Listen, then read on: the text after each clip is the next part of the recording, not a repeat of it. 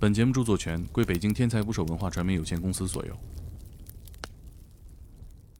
他们现在这个东西叫虚拟恋人馆也好，或者有的叫青楼也好，就大概都是这样的一个变种形式。青楼，对线上的青楼，线上的青楼，嗯有他们有什么特别的文化或者是暗号吗？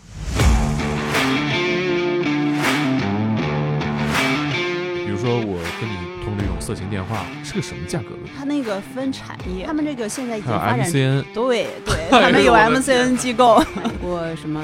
私处香水，然后私处买香水过人造处 女香。这东西为什么要人造我呢？们的调查员卧底到那个群里之后，把这个曝光出来。地铁六号线早高峰啊哪一站哪一站是人最多的？漂亮姑娘最在那个地方集合一起去编。他们原来那个群名叫“中国梦”，中国梦就梦这个嘛喜，欢你性侵了，你就会跟我好好过。别的女孩都不是这样。说有群男性他会选择抑郁症啊、呃女孩做女朋友，满足男子气概，像英雄一样拯救她。啊，看到女孩的抑郁状态会生理兴奋，哦男人说我还挺喜欢你，你要不要跟我在一起？说你看我女朋友那样，我家里人能看上她吗？我们的编辑就进入到这个可跑群。嗯有些男性就是坏。很多女孩为了这么两万块钱，自己跑去去卖卵，锁着门，她把门锁破坏掉的，然后裸着身子就上了她的床那去。他就是疯了呀！这对会儿，你没有怀孕就可以产奶。同性之间可能为了一些特殊的性癖好啊，女同性恋吗？男同。男的也可以产奶吗？嗯通过贴吧、淘宝，你能联系到一个道士，你把这个男孩的生辰八字、他的照片儿，就是一个很小的一个红色的一个小符，上面写着“四季平安啊 那这不是到旅游景点满街都是吗？请点击订阅我的播客，拜托了。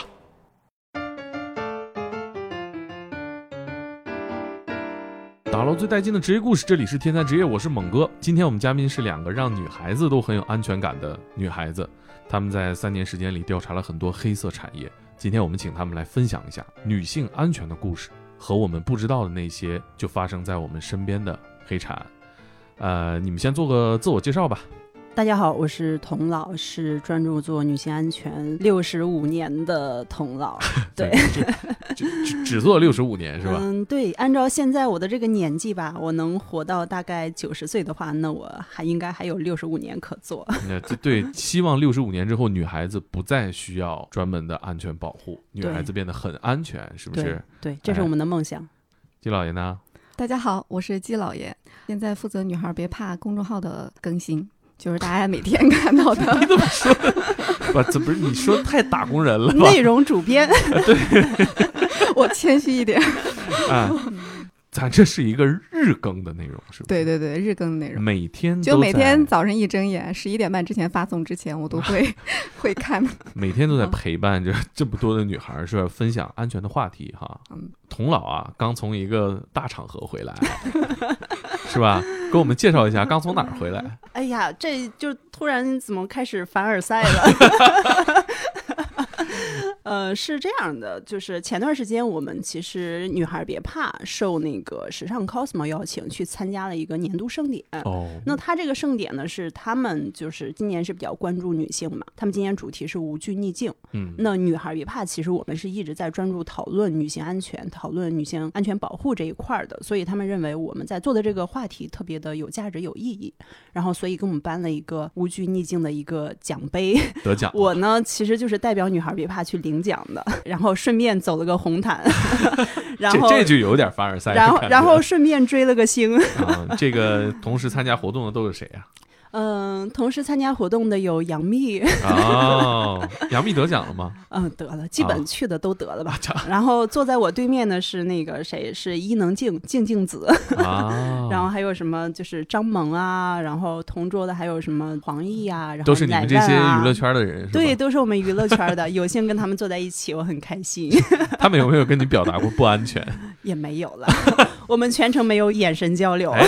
有点那个综艺的感觉了哈，嗯大家谁也不理谁。对，呃，我其实觉得女孩儿别怕这个领域啊，很容易让人第一反应就抬一个杠。嗯，那为什么女孩儿别怕，男孩子就不害怕吗？其实反映的是大家想知道有哪些危险是只有女孩子才会面对的，我们男孩子可能不会面对这些危险，会有哪些事儿？嗯，其实男孩子也怕了。就是你要这么非要这么杠的话，那女性安全那也有男性安全的存在嘛，男性嗯那倒在是很多方面也是危险的嗯，但只是我们在讨论这个范畴，我们讨论的是女性安全嘛，尤其是由于大家天生的一个生理差别是吧，生理条件的一个区别，那女性在很多时候是容易受到危险的。女孩遇到人跟踪的时候，会觉得我可能遇到危险，她可能想要怎么怎么样。那男孩可能遇到女孩跟踪的时候，他完全想不到说对方是要来杀我或者要来抢劫我，是吧？那嗯这就其实就是一个差别，包括很多一些歧视啊，包括职场歧视啊，各种各种方面的。还有就是那个体力上的，比如说家暴这种，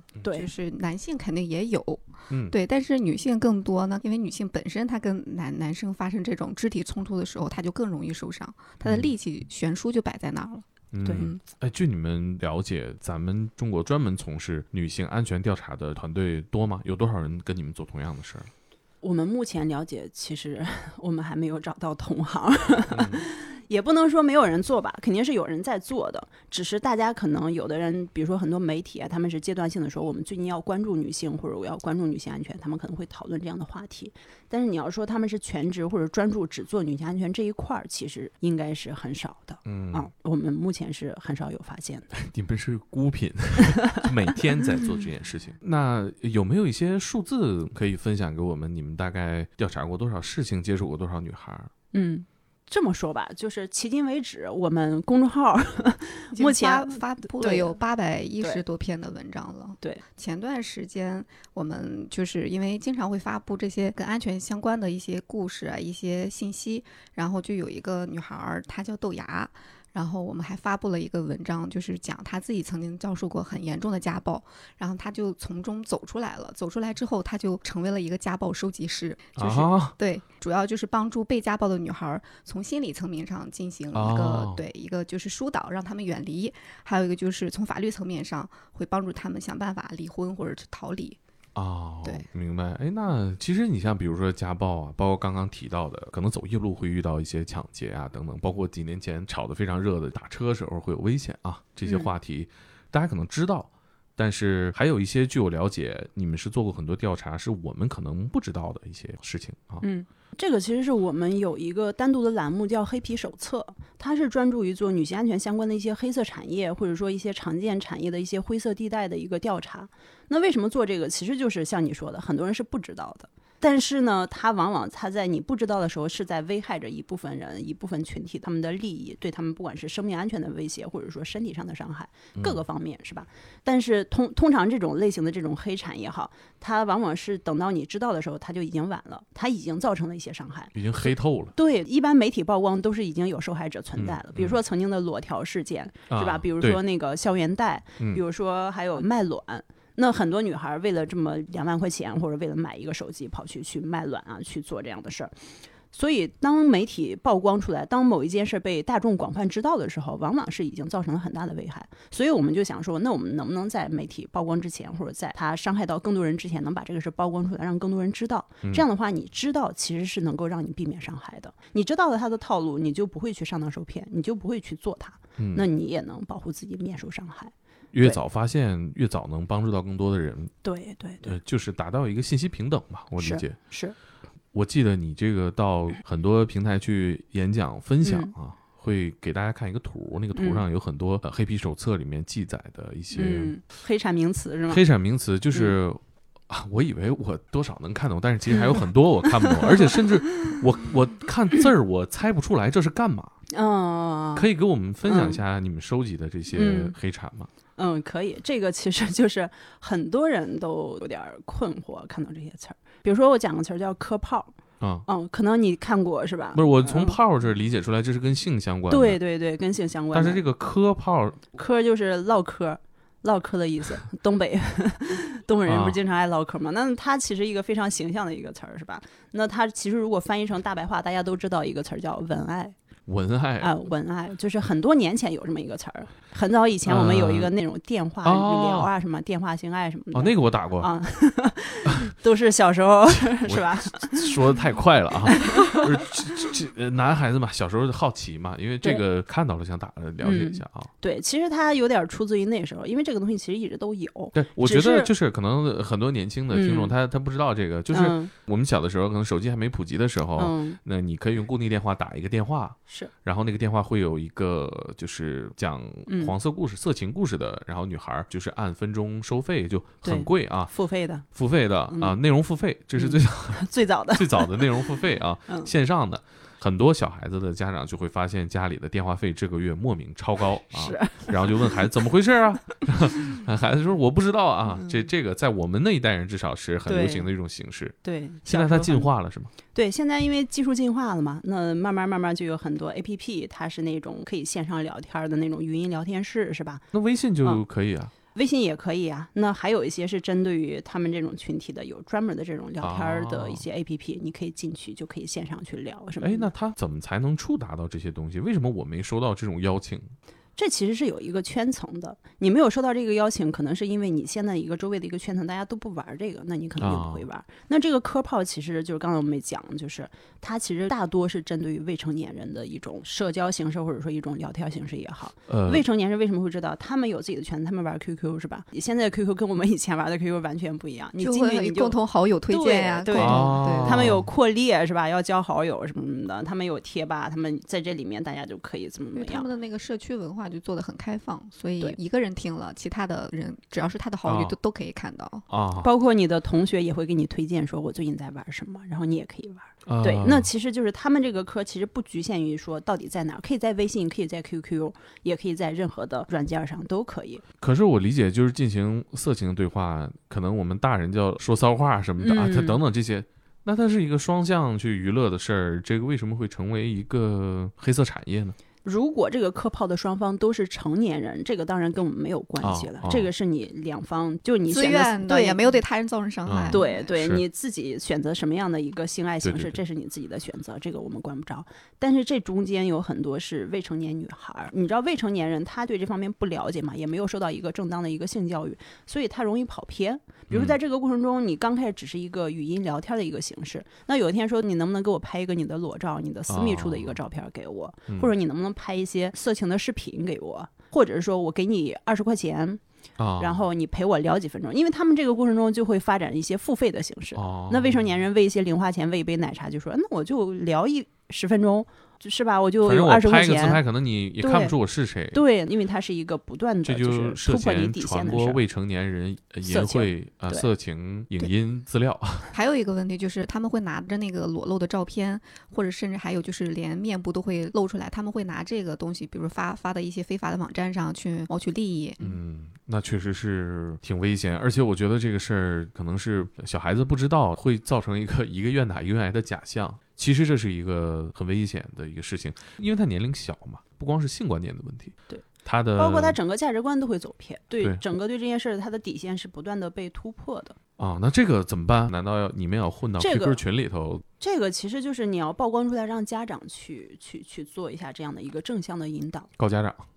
也不是告家长吧，就是你要让家长知道，现在在未成年人群体嗯中间是有这样一种东西存警在，惕防范你。要去做一个正向的引导，让他不要混入到这样的圈里，或者说避免去做这种事儿。你们是怎么了解到这些的呢？呃，各种各样的线索吧，因为我们其实是专注做女性安全的嘛。那我们的后台其实有非常多的读者留言，会给我们私信提供线索。有未成年人跟你们聊这些，对他可能发现身边的同学有玩这个的，然后他觉得不太好，他就会跟我们讲说，那能不能曝光一下？啊，这是一方面，就是我们的读者主动提供线索；另外一方面，其实就是我们自己的编辑也会上网上去各种各样，是吧？上网冲浪、嗯， 去搜寻这样有没有哎，看有这种混线入索。嗯混入到人家这个圈子里头打探一番的事情，有像科有炮啊这个，我们当时我们的编辑就进入到这个科炮群呀、去跟啊他们聊，去跟未成年人聊，去跟男生聊，去跟女生聊，那就特别有意思。你发现科炮的男生大多数都是成年人，然后啊女孩、这就有点儿对女孩都是未成年人，十三四这岁。就不是说大家都是未成年人都不了解，而是说你有些男性就是坏。对他就是带着目的性的。对他这个东西嗯是个什么价格的东西？比如说我跟你通这种色情电话，或者是线上聊天，几十块钱吧。几十块钱聊嗯多久啊？怎么说呢？它那个分产业，它模式不同。你如果是个人的话，比如说这个东西它没有人管理，你可能就是十分钟十块钱。啊，但是他们这个现哦在已还经有发展成， MCN，对 对，哎呦他们有我的天 MCN 哪机构， 我的天，对，就是像现在的话，他们还有一个叫什么虚拟恋人馆，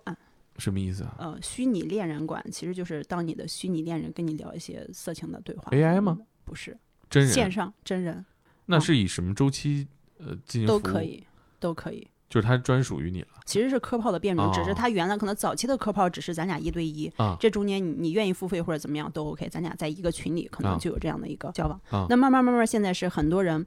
可能从这中间赚看到的商机，他自己成立一个所谓的 MCN 也好，他会吸太缺德了他会吸取很多小女孩儿给他们派单，同时呢，他这边他会接很多客户，是吧？啊！然后他把这双方对接起来，然后这小女孩儿从他这儿收钱，然后怎么怎么样，然后他从中间收取提成。对，那他们现在这个东西叫虚拟恋人馆也好，或者有的叫青楼也好，就大概都是这样的一个变种形式。青楼，对线上青的楼青楼，线上的青楼基本都是线上的，有他们有什么特别的嗯文化或者是暗号吗？就是基本你上 QQ 搜都能搜到。这个不会被封吗？这听起来是已经在法律的边缘疯狂试探了。嗯，这就是一个聊天过程啊，不会被封啊。包括他们在介绍聊的一些那个什么屋的对话的时候，你的自我介绍的时候，他会提醒你，你要注意一些敏感词哦，不要被和谐啊，怎么样？他们哦也自己也有方其法。实之前这个虚拟恋人他都上过热搜的，啊但是它是以一种搞笑的形式，比对如说聊到一些可能敏感的词汇，他会给你消声。但是这个你你防不住他，可能两个人聊得很好，就私下里加了好友啊什么，就哦进一步的会有各种危险的对行为产生对。嗯，那有可能你不知道虚拟恋人，可能你知道一个东西叫陪玩儿，啊啊陪玩游戏二的十块钱打一局王者，啊保是吧上星是吧？对，啊陪游戏的，然后陪一起唱歌的，是吗？然后陪睡觉的，就是啊线上哎睡觉什么的，啊，线上睡睡觉，线就上是咱睡俩觉啊连麦睡觉，我这边听着你的呼噜声，这有什么乐趣可言呢？嗯，睡前睡前就是聊一些话呀，聊一些唠骚嗑，对，聊一些晚安啊什么之类的，然后一是起睡觉什么的。我觉得有点扭曲啊。不是是对那个陪玩，我知道，因为嗯就是每个赛季结束的时候，我会嗯想着是不是二十块钱保赢的话，我是不是找个人带一带？，啊对对但是你确实也没时间，但是我知道有这么个东西。对，那所以它是变种嘛？那大多数这种陪玩儿陪聊的，大多数是跟色情有关的。啊，那这些法律不能制裁他们吗？它属于一个灰色地带吧？就是你说人家犯法嘛，也没有。嗯但是这中间如果牵涉到未成年人的话，就是会有一些大的问题，因为它是一个新兴产业嘛，法律可能还不知道有这么一个事儿出现。所以你们可以先法律十年过早地前、管二一十年管前制定的时候，还没有这种东西的对出现。所以这是我们为什么要持续写这些文章发生的一个原因嘛。啊就比如啊说杀是嗯猪盘，这都多少年前的事儿了，现在依然还是会有很多女性或者是男性，甚至都会被杀猪盘这件事情骗到。是杀猪盘这个，据我了解都是海外作业了，对对 对，分工明确，也很难去取证，也啊，很对，难去上下抓游到。都互相不认识，对各所以各干各的工作。所以我们只能是让更多的人知道这件事嗯、情，是，先从预防和避免这对件事情开始。确实是违法犯罪的形式跑得比法律修订的速度要快。对，所以我们做这些黑产曝光，一方面也是希望能够提醒大家注意这些危险，然后远离它；另外一方面呢，也是希望它的曝光能够推动整个社会、推动舆论、推动媒体整个的关注，然后推动甚至推动法律相关机构来解决它。呃，还有哪些我们不知道的？再给我们多讲嗯几个。 就是刚才说到那几个，就你不知道词儿嘛？那你嗯听过那个白马王子综合症吗？白马王子综合症是什么意 思？就前几天我们刚更的一篇文章，这个这个文章是一个女孩儿，就是我们的读者，她在后台向我们求救。她说她男友患了那个白马王子综合症，它其实是一种心理疾病，就是说有群男性他会选择抑郁症呃女孩儿做女朋友，满足男子气概，像英雄一样拯救她。啊，听起哇来塞是不是很像那个？所以它叫白马王子综合症。太对坏了！对然后太所以坏就是了他们会甚至会看到女孩的那个抑郁状态，会生理兴奋，哦然后诱导女孩自杀。就我们的这个读者，她是她的男朋友曾经诱导过她自杀，说你活着还没有意义，你你从那个窗台上跳下去吧，就他为会什么说呀这样的话。她就会喜欢这种状态吧，太所以它是一邪恶了种心理上的一种问题。这其实我们也想让更多女孩知道，就是也避免这种伤害，就是因为这个女孩她在跟她男友在交往的过程中，她会有自我否认，就是会加重她那个抑郁的情绪，她会自我否定，她觉得这些事情都是自己的错误。我我我上一次了解到类似这样的事情，还是专门喜欢就是残疾女孩的男生，他们会嗯专门追木这残个木残者，木残者。嗯嗯嗯，但是这种针对抑郁症女生去但有可能这个女孩都不是抑郁症，她就是被他折磨成抑郁症呢。为什么会有这样的人群产生呢？他们在哪儿交流呢？我觉得这个是一种心理疾病吧，这个心理病疾病可能跟个人的成长环境、从小的教育或者是原生家庭都有关系。他可能就心理上会有一些变态的一种发展状态，然后他可能会通过跟亲密的恋人交往的过程中，会把他这个不好的状态施展给对方，所以会加重他的抑郁情绪。这种太邪恶了，这种听起来好像法律也暂时制裁不了。就是像我们球球这个读者，他最后是也找了律师，然后因为他造成了一些经济的上的损失，还骗钱啊他们在相处的过程中，可能这个女孩儿会有经济上的付出，啊！所以她最后是通过这种已经产生的伤害，然后她通过律师的方式去争取了这个就是赔偿金，还有一个就是公开在微博场合上面去道歉，让别人知道她曾经对她造成的伤害。那这种人多吗？嗯这个没有具体的统计吧，这可能两性关系之间可能会存在这样的问题，呃，哦，我明白，对他可能有的时候程度还不足以说我我一定有白马王子综合症，但是可能有些人就会在情绪上、在身份上想去达到这样的奇怪的癖好啊。对对对，就是想让女孩儿更多的知道有这样的情况存在，我觉得还有一个很重要一点就是，哪怕你有抑郁，你情绪上有问题，你也千万不要因此自卑。你觉得哦，如果有一个人能爱我，我就谢天谢地了，啊是吧？对对对对你一定要自信起来。就我有抑郁症也好，这个不是你的缺点，这也嗯不是你不被人爱的理由。我觉得不要这样否定自己，一定要嗯自是信起来，这个很重要。嗯，而且说到抑郁的话题，我前两天看到那个王自健在上综艺的时候分享自己的对抗抑郁的过程啊，哦他很对完整的讲说自己是如何抑郁的，自己如何走出来的啊，他也很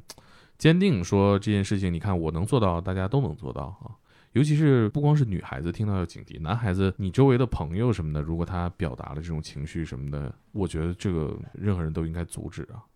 对呀、肯定是。刚好说到两性亲密关系嘛，那可以讲另外一个，就是很多人可能失恋了之后，比如说我不愿意跟他分手，然后我就会想尽办法想要跟他复合嘛。我不知啊道你上淘宝搜情酱啊这种东西，能搜出来非常多奇奇怪怪的情降是哪两个字啊？情，爱情的情，降头的降，就是下降头呗，这意思。对，，就是下降头。然这后就这这东是西能在淘宝卖啊？淘宝、贴吧到处都是。那这是个什么东西呢？呃，怎么说呢？就是你如果想要跟前男友复合的话呢，你一般通过贴吧、淘宝，你能联系到一个道士。这个哦道士自称，要么他是茅山道士，要么什么苗家的，就是你知道中有国派分系很多啊流派嘛，还啊有泰国的养小鬼儿的那一套，然后给你开光或者给嗯你寄个符，然后给你做法，就是你把这个男孩的生辰八字、他的照片儿、他的各种各样的信息，就是反正给他对方之后，那对方就给你寄一个符，然后告诉你七七四十九天之后呢，这个男人就会回来找你了。啊，对，那 神神叨叨的，已经过了退款日期了，对已七七经四十九天，我没法在淘宝发起申诉了。，对，你也退款不了了。然后对方，然后你如果有他微信的话，你这会儿再找他的时候，他还会继续骗你。他说：“那你这中间是不是喝了酒啊？或者你是不是找他了呀？”他肯定会找一个理由说你破坏了规则。所以呢，他会说：“那我再给你寄个福吧，我再给你补偿一下，这个补救你再给我一千块钱。”然后啊，这东西这么贵啊！九九八十一天之后你再来找我，他一定能怎么怎么样。我就是有些女孩儿 确确实我就我容觉易得九九受，八十一块钱买个服玩一玩嗯还行，嗯，这种我服们务买要过 啊嗯我买什过什么东西什么样呢？就是一个很小的一个红色的一个小福，上面写着“四季平嗯安”。 那这不是到旅游景点满街都是吗？对，我就很 奇不怪。是你我求的当是时什么呢？你我买的求是的是让他十 万加， 天不天是十，万。我求的是让我跟在一 起，哎呀，记得打码，就要不然粉丝来骂我。对，啊嗯，也就是记得。嗯当时我们大概花了是两三百块钱吧，因为时间太久都记不太清楚了。啊价格我觉得比一千呢稍微公道一些啊。对，稍微其实公我道觉一得点他有时候这个价格起定的有有点讲究，你几十块钱你太少了，对吧？它嗯，没有你觉得利不可靠图。谱。两嗯三百块钱你觉得多也不多，一顿饭的事儿，但是还有更贵的，有的女孩被啊骗十万八 万的，为什么呢？嗯，就是这十万八万因为是求了太多人了，找了太多，找这家不行，他们觉得是我找的不对，他不会怀疑是这个东西有问题，啊，他会怀疑是我找到骗子了，肯定是有真实的能够有这样作用的人存在的，所以他到处找。还有就是在一家就会不停的买，呃哦，对对对对，就是有的女孩她可能就试过苗族的巫术，啊试过道。家的这些事儿，然后试过什么泰国的这些，就是养小鬼儿的这一套，就但各种各样呃的。泰但国是泰国那边特别多，真的在泰国在给你做这些事情啊，做法呀、还是说当然不在了，啊，就是一个骗子 对他会说自己是各种各样的嘛，比如说泰国有什么锁心呀、什么蜡烛啊，就是啊他们也是流派特别多，可是这个东西，我如果给你寄了真的东西，那我也不存在法律上的欺骗吧？我对，这也不存在诈骗呀、不影响人家赚钱是吧？哎我而觉且得就是失恋的人大有人在，就愿意上当受骗的也是前赴后继，就是总能骗到钱。这这也是趁虚而入。对，我觉得这个问题的本质在于，其实大多数人是不知道怎么谈恋爱，怎么去处理这些亲密关系上遇到的问题，是没有对一个正确的恋爱观的。我觉得女孩子失恋的时候好危险啊， 因为有一些你试过服了吧，不嗯管用，对不对？对，然后呢，我再给你 上一点其他的硬件儿，对吧？最后不行，对再给你来一个疗程的课 程这算是一种是吧？那还有一种叫情感挽回，啊！哎，这个听起来是一个嗯实实在在要做事情的服务吧。嗯，这是这是现代的，就是呃所谓的更科学的方式，就是情感挽回，教你怎么去挽回前任嘛，教你不是帮你是吧？教你。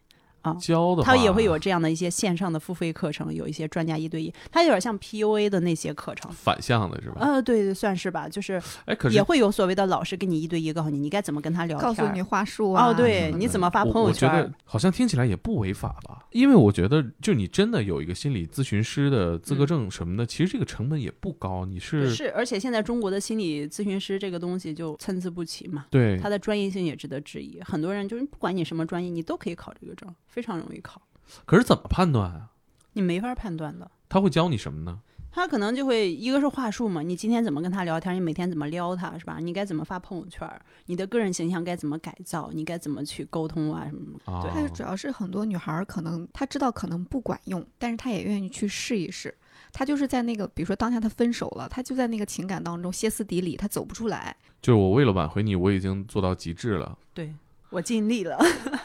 是啊，心理层面上的，其实我觉得就是很难界定，对吧？嗯有没有一些实质的身体层面的危险？嗯。身体层面的话，比如说空运催乳剂，催乳剂是、对催乳剂，然后空运是空是空间的空，然后孕是怀孕的孕，啊，是这个孕啊？对，空孕催乳剂什么意思呢？就是你没有怀孕就可以产奶，就这么个药，啊就让你不怀孕就可以就是有奶，哦，那有有有奶呃水。这也是我当不当的，我问一下， 这这干嘛用啊？这个为什么、为呃什么会有女孩要产奶啊呀、也不是女孩药，它就是有这么一种药存在。那这种药它其实本质是激素的，有一些群体，有些是男性说想让女朋友有这样一个东西，然后偷偷给女朋友下；还有的可能是同性之间，可能为了一些特殊的性癖好啊什么的，然后会啊吃服这个药。啊？嗯，对。然后你说同性之间指的是同性恋呃群体女同性恋吗？男同男的也可以产奶吗？可以男的可以产奶吗？男的可以产奶吗？可以， 男的可以产奶吗？就是吃了这个药。啊，呃，好， 真的吗？对这个药，好买吗？你想犯罪吗？哦，这个违法是吧？当然违法，它对身体造成很大的伤害。首先，这个哦药是一个禁药的，它不是一个正常的一个合法的一个药存在嘛，它会有什么副作用吗？它会对你身体造成很大的伤害。嗯，之前有一些案例吧，因为我们调查过程中啊有一些案例，那比如说有的女孩儿她去吃这个药，然后可能身体就会出现很大的问题，要去住院啊什么的，达到这种。它是破坏了什么呢？会有什么样它的？是一个激素的一方面的一个药嘛，那它会破坏你的整个的一个内分泌，包括你的身体上。然后因为它这个药吃完，就是你的乳房会变大，可能有的人性欲会变得特别强。你想想，她已经违反了人正常的那种生理上的那种表现状态，她肯定是呃有很大的一个副作用的。男的可以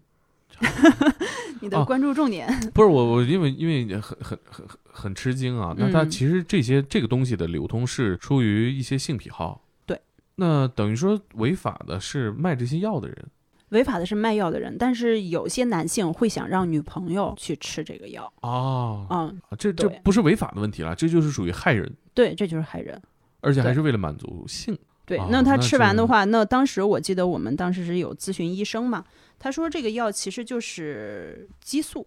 啊，嗯，它是那雌个激素对它的主要成分其实是甲地孕酮和己西雌酚，这俩都啥是意思合成的孕激素，是啊短效避孕药的主要成分。嗯，它能够抑制排卵，然后减少雌激素的产生，然后吃的就头晕呀、恶心呀、呕吐啊什么各种各样。这个药后来就是呃已经被禁了，因为不让吃。嗯包括就是你如果怀孕期间吃这个的话，就是胎儿会畸形，啊然后女性会变得更加男性化，男性变得更加女性化，就会反正它的伤害其实还蛮大的。这个还有一些男性可能是觉得女朋友胸比较小，这个药它啊哦是有丰胸的作用嘛？其实，因为你吃完了乳房会胀大嘛，所以它会表象上是有一个丰胸的作用，丰胸啊，然后泌乳啊、催情啊有女孩子主动要买的吗？也有，但是它的那个应用跟这个还不太一样。比如说有一些是领养妈妈，她自己想领养一个孩子没办法生育，哦，她领养一个孩子呢，可能就想说我能不能泌乳，怎么怎么样，去给哦孩子喂奶什么的，哦，会有这种情况。医生也不建议这样吧？我理当解然，你就不存在这种药了。首先，哦就是医医院是不可能合法的给你开出这种嗯药的，明白。但是可能在一些非法的渠道你是可以买到的。包括当时我们在淘宝上也买到这个药了，就是啊，一这个你们也买到了？对我们买到的那你个们药是，试过吗？还 是当然买了没之法后试啊，当然没法试，但是确实能买到那个药，就叫明白空运催乳，然后包装盒上就看起来还挺正规的，但是它那个药上面写的那些公司啊什么的，你基本是查不到的。哎，你们在对淘宝上都买过是吗？呃，买过这个药是吧？然后买过那个前面我们说的那个情感和合服，就是情酱那 个服，啊，然后买过什么 私处香水儿，私然后处香买水过人是造处女血啊，私处什么香东水西儿，？ 这东西为什么要人造 呢？啊啊，嗯，明对白，了。私处香水是应用在私处的香水儿。呃，那里为什么要喷香水呢？很多女孩会觉得私处有异味嘛，啊，嗯，那可能对于发生性关系这件事会有一些不自信，觉觉得说啊，那我哎私处有异味儿，我的我另一半会不我会想嫌弃问一下，我？它这个东西在卖的时候，它主打的卖点是，就是私处香水儿，不是它正常香水不能往那儿喷吗？正当常然不可以啊。哦哦，正常香水不会打私处这个点了，所以他就单独就是怎么说呢？他从香水市场找了一个更小的切口，哦我是主打私处香水的。那有这个刚需的、有这哦个需求的人就觉得哇，哦，是当时把办公室里边嗯放的那个吗？那个水蜜桃味儿的那个、我觉得那味道你闻好到难过闻啊，上头吧？是，上头就是很劣质的香水。对对对，就是就是当时我们买回来那什么，就试用的时候。你记得整个办公室的人都对啊发出上头预警，巨难闻，而且闻了时间久了之后，如果在密闭的空间待久的话，你会头晕，特别难受。是、嗯我，而且我是抹了好多护手霜才中和一下这个味儿。 对，就是那个水蜜桃味儿的，就卖这的还挺贵的。这个那那么劣质的东西，我觉得就跟小时候小地嗯摊上卖的那个味儿差不多，对对对对，非常的可能就是那些当年的存货。多少钱大概？呃，一百六十八五毫升，五、毫升就这么一丢丢。，对，这么一滴就一很小一瓶儿，长得有点像我们正常的香水小样儿似的，是吧？啊五、毫升的那种，一百六十八。但是这个啊价格其实挺贵的，你换算一下大牌香水，这个人造处女血是个什么东西啊？这个就是关于比如说有些女孩结婚的时候，那可能男方会觉得说你不是处女，怎么怎么样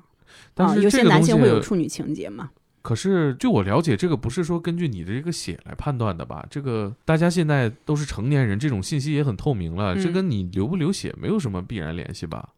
对，但有些男性会这么认为，觉得初夜一定要出血。还有一个就是，他们不仅能出出血，还可以让你更紧致啊，啊。那对就让他它是一个综合，就是它是一个搭档，黄金搭档，就是一方面让你在那一天就是紧致，然后另外一方面，然后让它有血。不是他这是一个药吗？还是嗯，不能叫药吧，就是个工具，算是是个血包？对一个很小的一个小小方块，一个小血包，其其实就有点像我们的道具血。啊你在啊哦网上搜人造处女血肯定是出不来的，搜初夜血也搜不来，但你搜道具血就是一个很小的一个小方包，它形式不一样，有的是胶囊，有的是血的胶囊，有的是一个纸膜的一个小包装，然后你把它塞进去，然后可能过个十分钟以后它就融化了，然后那时候发生性关系可能就有血出来了。然后它同时还有另外一个搭配的一个使用的，就是一个类似于卫生棉条的一个东西，就是一个小棒，然后这个棒其实就是一个私处紧致棒。这个棒上面可能会有一些药物，一个刺激性的成分的药物存在。那你在那个发生性关系可能前十分钟、二十分钟，然后你把它塞进去，它上面有那个药物的成分嘛，它会刺激你的阴道，会非常痛嘛，会刺激阴道收缩，这时候你就会变得很紧致。嗯，那这个真的是黑色产业，而且我觉得一旦在网上啊电商平台，你需要关键词、特殊暗号来买的东西，大部分基本都是不合法的。啊对，基本都没有合法的存在。嗯，如果说黑色产业，但是这个我没有具体调查。就是前段时间我们在那个广西财经学院看到一段，就是那个舞蹈视频，我不知道你有没有看到，就是这个视频当时特别火。它是讲那个女孩在死后会明码标价的卖给另外一方，给儿子陪葬，哦，就是配阴婚。哦，嗯，它摧残出来很多的那种恶性的事件，比如说有的人还没有死掉就被杀害掉，然后可能就配了阴婚；还有就是可能直接就是从坟墓当中哦把尸体偷出来之后，然后去配阴婚。还有一个就是，甚至有的女孩儿是可能就是可能家里穷，然后可能父母就是把她卖掉，卖给对方，然后结婚，但是。另外一方是一个死掉的人，所以他守一着辈他的牌牌位是吗？对对对，就过一辈子。我觉得咱们可以再找时间再聊一聊这些，就是可能我们感知不到的危险。我想知道你们其实，在做这些事情的时候，会和哪些人打交道呢？受害者是一方面吧，那因为我们是做女性安全科普的嘛，我们要提供专业的解决方案，所以很多时候其实要跟专业人士打交道，比如说警察，比如说律师、嗯法官、医医生，，嗯对，就是这些专业人士。我们在提供这些安全方案的时候，其实是都有根据这些专业的人士的意见去给他们咨询的，其实都是他们给到的一些专业的意见。那你们会收到一嗯些，就你们影响了一些人挣钱吗？随着你们的影响力嗯越来越大，这些人有没有找到过你们，或者是起到一些什么诋毁啊、负嗯面的一些工作啊？会有，比如说以前我们调查过一个顶足的，顶就是一足个是什么群体意思啊顶足 这又是另外一个词黑词儿了， 就是地铁色狼，听过吗？啊？地铁色啊狼知就地铁道色狼，他们其实就是顶嘛，啊，就是拿自己的嗯生殖下器体去顶女对性，对，去顶女女性，然后所以他们叫顶足，他们是真的有群体的，他是们会在有一个 QQ 群里去聊，说地铁六号线早高峰哪一哦站哪一站是人最多的，然后漂亮姑娘最多，怎么怎么样，然后去那个地方大家集结，就是在那个地方集合一起去顶，怎么怎么样。这个只要你嗯猥亵了别人，这就是违反了治安管理处罚法嘛。呃那么近，你你贴着他怎么取证啊？呃，那监控摄像头啊，如果你做你是旁观者，你拿手机录到了，那这些都是证据，五啊到十天左右哦吧，基本都是。哎啊，那大家看到了是不是可以多拍一拍，或者是对对对，这个其实是也是要提醒大家，就是那是这个我们当时就是我们的调查员卧底到那个群里之后，把这个曝光出来，他们在群里边儿就知道了这件事儿，他们知道他哦们群里混进了我们的人，哎，怎么知道的呢？嗯调查员做了哪些事情？就调查员首先是在卧底，然后嗯进这个群，看到他们每天在群里聊天是什么样的，然后后来把这个过程全部曝光出来，啊，他们的路径啊、他们的行动路线啊什么的都曝光了出来，我们发了文章发在我们公众号上，后来他们看到的这篇文章还发到了群里，嗯啊那我们调查员的小号其实一直在那个群里嘛，他们找到了我们那个人，哦，这怎么发现的呢？我我不知道嗯那几百人的群里边儿嘛，然后他们找到了我们那个调查员的 QQ，然后私信他，疯狂的骂他。他们原来那个群名叫“中国梦这呃这有点儿 为”，嗯，中国梦就梦这个嘛，这太他妈哦贱了。有点讽刺嗯是吧？ 对 对，他们是起这个名字是想挑衅什么吗？还是说就是啊，我求个平安？ 他在有意的去我觉得是有挑衅的情绪。对有挑衅，他也有意的去避免大家会多想吧。他也是怕被就是和谐嘛，他不可能对就他叫就顶躲族避群嘛是吧？对，他就他是他们会自己就是说有这个身份认同吗？就咱们是顶族怎么样？对啊，他们自己就是挺认同的呀他，们他们在群里聊天儿什么的，挺嗨的，应对该是以以比如说每天顶了多少个人为荣，还然后对还数人比头呢？对对会比数，然那后他们对怎么会会会自己拍照计会数吗会？炫耀，会嗯怎他么们拍比如说我看到一个姑娘，这个姑娘长得还不错，我会先拍个照片，这个姑娘啊正脸、侧我要脸、出身发材了什么的，然后我顶了，顶完之后如果有痕迹的话，我还把这个痕迹拍出来，然后发到群里跟大家痕共迹享。会有什么痕迹？就比如说，她可能会真的脱裤子，哦，还有就是，如果说这个女孩有有一点反抗，或者是哦怎么样，我她想会起更来了兴奋。呃就是我见过以前公交车上有那种，就是 那个男的射在那个女的衣服对上，对然后就是拍这下个来，哦，对就是这群人是对，吧？就是这群人，他们就会这么做。从他们的话来说，就是这个女孩儿如果她不反抗的话，他们就会得寸进尺啊。啊，如果这个女孩儿瞪他一眼，那什么，那就收手呗，那也没事儿。他们会呃教育性技骚扰的经巧，验啊有时候对会专门选择一些看起来很乖巧，可能没有什么反抗性的女性。他们会总结经验，对对什么样的女性不容易反抗？对，比如说那些瘦小一点的，看起来不太自信的，就更好所以下手。现在有很多就是说，这个女孩受害可能就是不完美受害者，可能你穿的很很暴露啊，所以才造成这样的呃这样吸引这样的男性去对你顶足什么的，其实并不是这样的。呃， 一言难尽啊，这些这些事情都，呃，现在这些事情还有吗？这个群还在有吗？依然有举报的，他们还可以换个群嘛？他们有很多群，一群、二群、三群。就是因为这事儿发生之后，他们把那个群名改名叫“女孩儿别怕”，恶心我们。 太贱了吧，这样啊也包括我们后台有时候会有一些奇奇怪怪的男性读者关注我们骂我们。那啊你正常来说，他完全不会关注我们内容，对是啊吧？那他骂我们，你就会发现哦，这应该是可能哪回伤我害到们他了啊调查过的，啊！ 就是让他寻过来就的，故意在后台挑衅，然后我们对都不都不会回复她或理对她，因为然后你越回复她越兴奋，她哦就是越吗会在在后台对会骂你。哎，你们现在团队有多少人在做这件事儿？一共一共是十个人左右吧。有包括视频组跟公众号这边，对，嗯有男生吗？曾经有过，嗯，也也有也有啊有有，嗯你就们比是较不是少。搞性别歧视啊？呃，不是，是这样的。其实女孩别怕团队以前是一直有过男生的，然后就是主创这一块儿一直是有男生的，但是后来慢慢慢慢陆陆续续大家就走了。这个走不是因为我们性别歧视啊，我们其实是蛮希望有更多男性加入的。这些男性当初加入我们的时候，其实都是非常认可女孩儿品牌、认可女性安全保护这个品牌、认可这些内容的，就很愿意能够发挥自己的作用。但是慢慢慢慢，大家发现就是说，作为男性，很多时候对于女性的一些话题，他是无法感同身受的。嗯，他不是知道女性的一些痛点，那明这个白过程他会非常痛苦，会不断的受挫，所以慢慢慢慢就离开了。对，所以其实我们听众男男性比例是高一些的，但是嗯大家没有感知过这个视角，就是你走在街上， 几乎所有人你都打不过。对，尤其是这件事如果发生在晚上，对啊，嗯，夜路的时候，路上又没有很多人，然后你后面过来一个高高壮壮的一个男生，一直在跟着你，尾随啊着你，尤其是女生，肯定是会觉得危险的。对，所以就说到这个男性视角这一块儿，就是很多人可能不太理解，就是呃，你们怎么？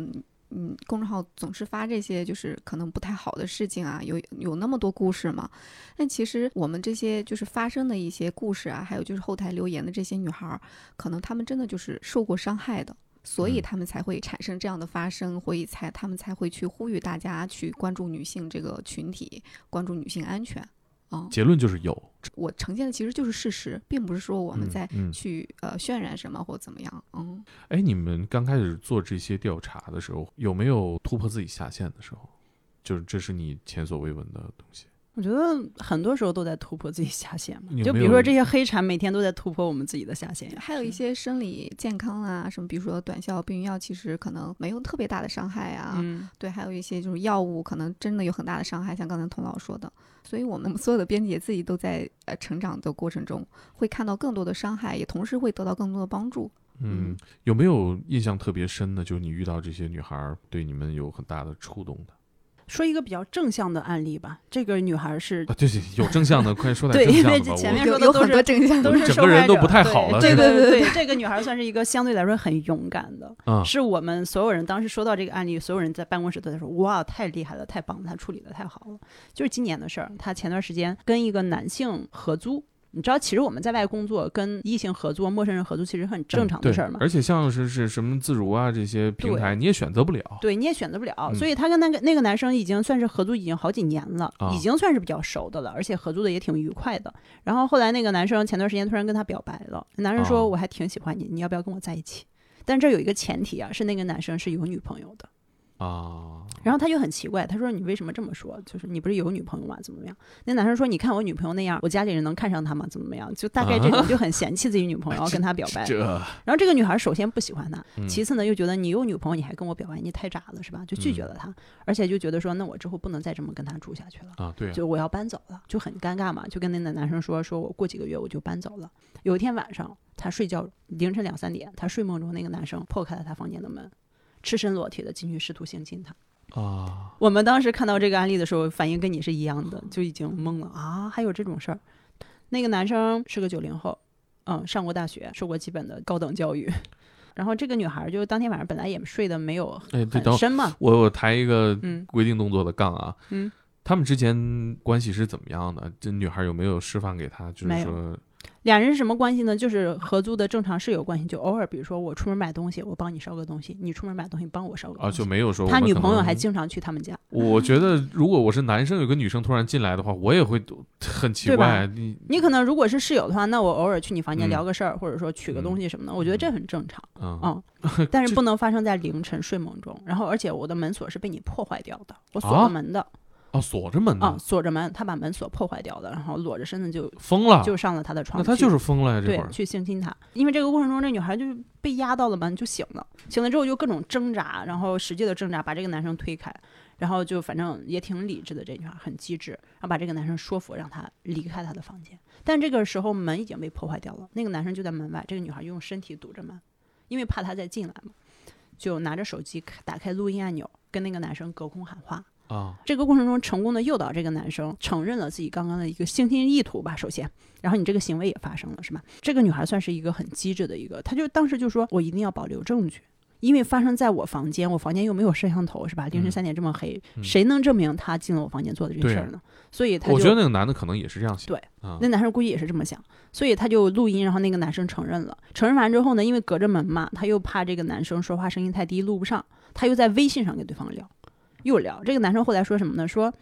呃，我不管你是不是喜欢我，我脑子里想的是我我把你性侵了，你就会跟我好好过。他这么想啊的，而且这女生反应很激烈嘛，这男生还很奇怪，说你怎么反应这么大呀？别的女孩都不是这样的呀。我操，这太可怕了。嗯，，对，然后哦他你不是第一次，我不知道他是不是第一次，因为我们也没有从这个啊男性的啊视角了明解白这些事儿嘛。但是他这个想法也很可怕。嗯，，对他这个想法非常可怕。别的女孩怎么样， 但那我对也不行啊。对就是然他后意识里就是我强暴你就会爱上我，和对我过一对辈子，对呃对对就这对样的。好可怕！对，强暴结婚。然后这个女孩问他呢，这个别的女孩是谁呢？后来就是说他才了解到，这个别的女孩指的是 AV 里的女孩。AV 里的女孩嗨不都是欲欲欲迎还拒嘛，是吧？呃，就是半推半就嘛。对但对但那是演出来的，那不是真实的。对，那那你也不能从这个里面学习怎么真的和人打交道啊。嗯，他可能就把这个当成了一个正常的一个两性关系相处之道吧，可能。然后后来这个女孩就发现这个男生没有意识到自己错误，他本来讲说，如果你认真跟我道歉，啊，差不多我就就算了。对，我就算了，我就搬走就算了。结果他发现这男人不是这么想的，而且说了一些很就是让他更恶心的话。他是他他他说有很多话我都不好意思截给你，实在是说的太过分了，所以他又报警了嘛。啊，他报警了，然后警察来，然后他跟警察打电话说：“你来的时候不要敲门儿，你给我打电话，我出去给你开门儿。”就是他也是做的很对的一步，就是怕警察一敲门说谁，然后对啊警察，你然后内怕部激怒那个男生对嘛。对对对对，所以就是这个警察来了之后，然后一看证据什么都现成的，是吧？那就去公安局呗。然后包括刚开始警察说，那你这个也没有实际发生性行为是吧？他是未遂嘛，那你只能按猥亵算是吧？也没有证啊据。，猥亵。他说我有证据啊，我录音了，然后我还聊天了。然后警察说那得了， 这事就按强奸算了。然后就是啊强奸奸未遂，遂啊对，强奸未遂。判了多久？现在还在处理过程中。那个女孩前两天还跟我联系，说啊现在是走到那个法院阶段了，法院呢可能就是哦调查取证啊什么。那男生是已经被拘留了。啊哦，，这个但女孩非常聪明，处理的非常到位，从从我的角度啊，不见得嗯对，我觉得可能你要不是能激怒对方，对，就就先适得其保反护嘛当下的那个自己对的人身安全。对对嗯对，在你可控范围内再对想取证。哦，这个女生很了不起，她是做什么的呀？做市场的吧，就算哦，那一等于家比较说知名的饮料品牌，他们其公实司不能再说了。 不能再说了，真的不能再说了。康师傅之前有一些就是呃，主流媒体也想采访嘛，啊对明他白不愿意再接受对把这事情扩大，因为这样的话他会或多或少就会曝光。其实说到采访这一块儿，我我倒是觉得现在你看，比如说短视频平台还会曝光一些事情哈，嗯会非常的简短，嗯，然后就会造成几番的线索的重叠嗯堆积。但是网友在发现这些事情的时候，可能刷到的只是事件的切片吧，它其实并不完整，嗯所以大家可能在网上讨论到一两句就结束了，嗯不了解事情的真相和全部哈。是。而且我觉得像这件事情，可能现在还没有判嘛，现在没有判呢，因为他一直在等法院的通知啊、哦因为这个事儿，你想，从今年四月份到现在，这都八个月过去了。那你们有没有说想跟大家分享说这个女孩儿，嗯，哪些地方做对了？大家遇到这种情况下该怎么做呢？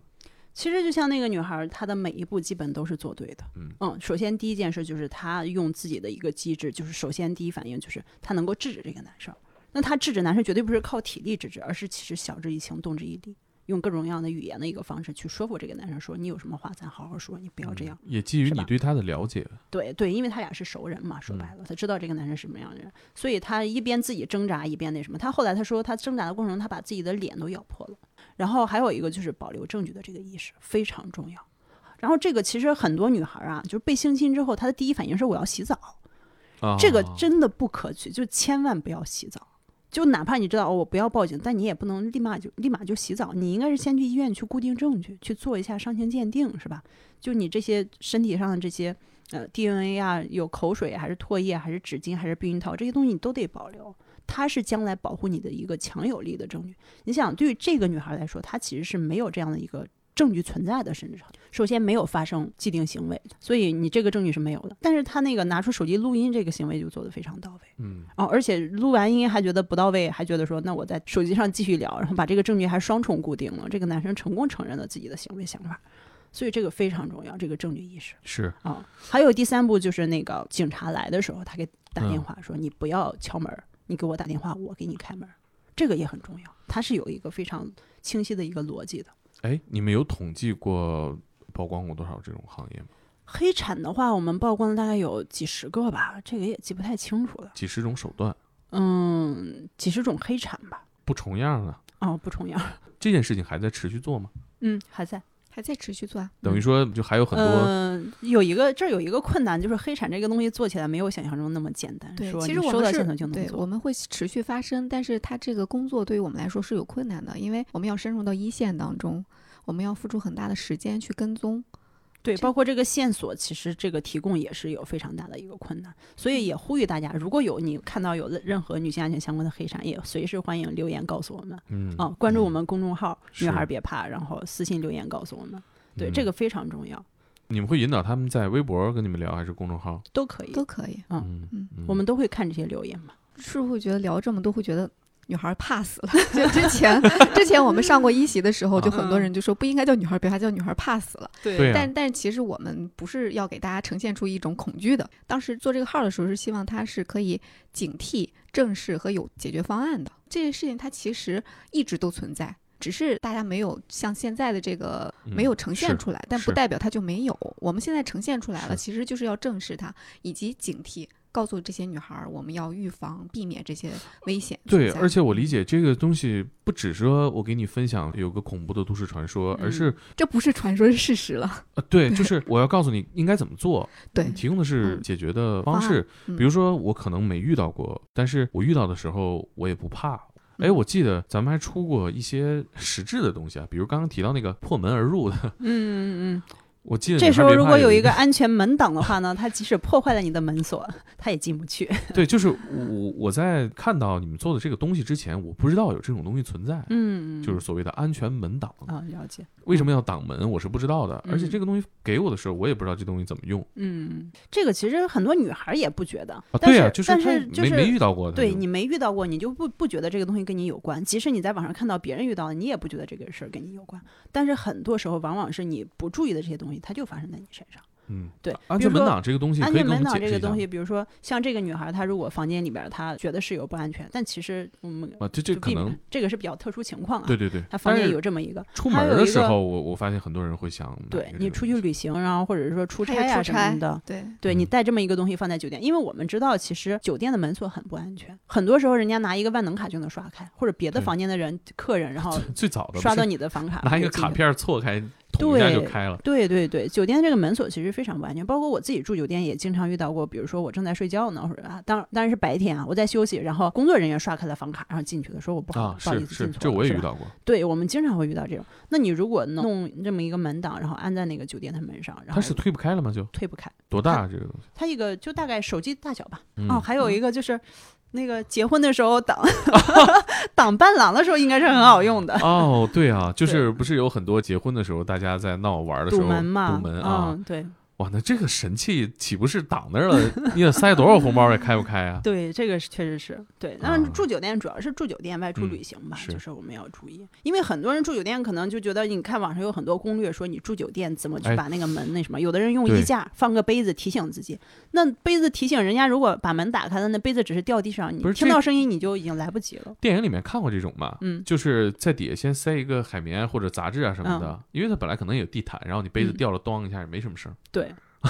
有些人会弄嘛，你们网上特别多这种的。嗯嗯啊他只是嗯提醒你们，你对嗯如果房间里有男性的就没事儿嘛，你掉的你就是发现了，可能对吧？有人进来了，但比如说像这嗯种情况，可能比较极端啊，但是就是你杯子掉了，人家也进来了。对，人对家也呀进来了，对来不呀及啊。啊是但是你如果有这么一个阻门器放在这儿的话，啊它其实，就我能觉得大家做到肯定会很危险问啊，咱们这个在哪儿买啊呀？呃，我们的淘宝其实都有，我们淘宝搜那个美少女关爱中心，我们自己小有一程个序淘也宝有店就铺。嗯对，大家听到了啊，就不要再再再私信我问了啊。这这次我们说了在哪儿买 啊，啊，对，这个打个广告。嗯 就是每次都私信问我在哪儿买，在哪儿买。我说哦，嗯好吧，好吧，说一下。包括还有防狼喷雾防狼喷雾这个其实它本质就是辣椒水了啊啊，就比如说你遇到危险，这个人突然要抓你或者怎么样，那你拿出这个东西对着他眼睛一喷，啊，是吧？？那他就那立暂马时缓解这个呃对，伤你就可害以争嗯取逃脱的时间嗯啊嗯，赶紧跑哦，这个一定要注意，遇到危险就是不要 恋战。不不要觉得我学了跆拳道，或者说不是我学了几尤招其防对身，术，尤其是啊现在健身的女孩越来越多哈。嗯就对你你能推动跟男生一样的哑铃，不代表你能打得过他。对就我们对之前有读者，就是不是读者，有作者，嗯他之前就是嗯，就是别人欺负了他，他居然就是在街上，他是在嗯法国巴黎的大街上就跟哦人互殴了。哦，巴黎治安很差啊呀。对，然后他对就把那个男生打打的就已经开始有一点就是想逃，不是想逃，就是更激烈了，哦所以他自己就逃走了。其实这不是一个正向的一个对，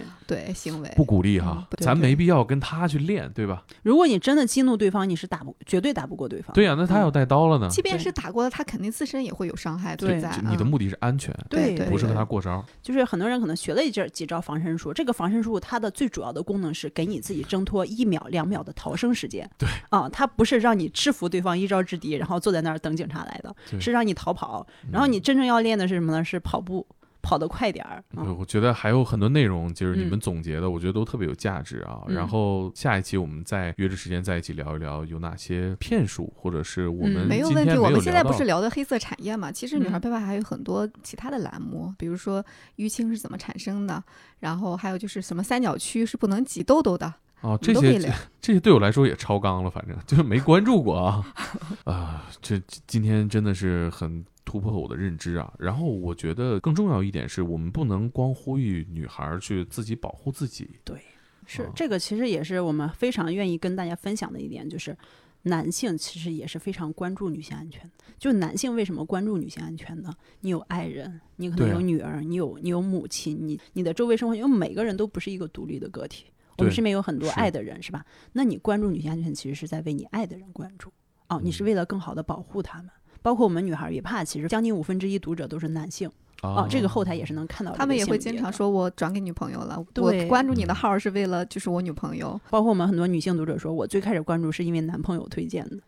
对嗯，他们的嗯男朋友带他们去打 HPV 疫苗，告诉他们月经了应该注意什么什么。对我来说啊，我觉得增加了一个看问题的视角吧。对”对对对，不只是危险，对对对，啊，可能展开聊就有话题很大啊，更多的是就是还是消弭一些偏见，嗯，对，一些信息免于不对恐称免于恐惧。免于恐惧。对，然后更好的理解对方，理解彼此，更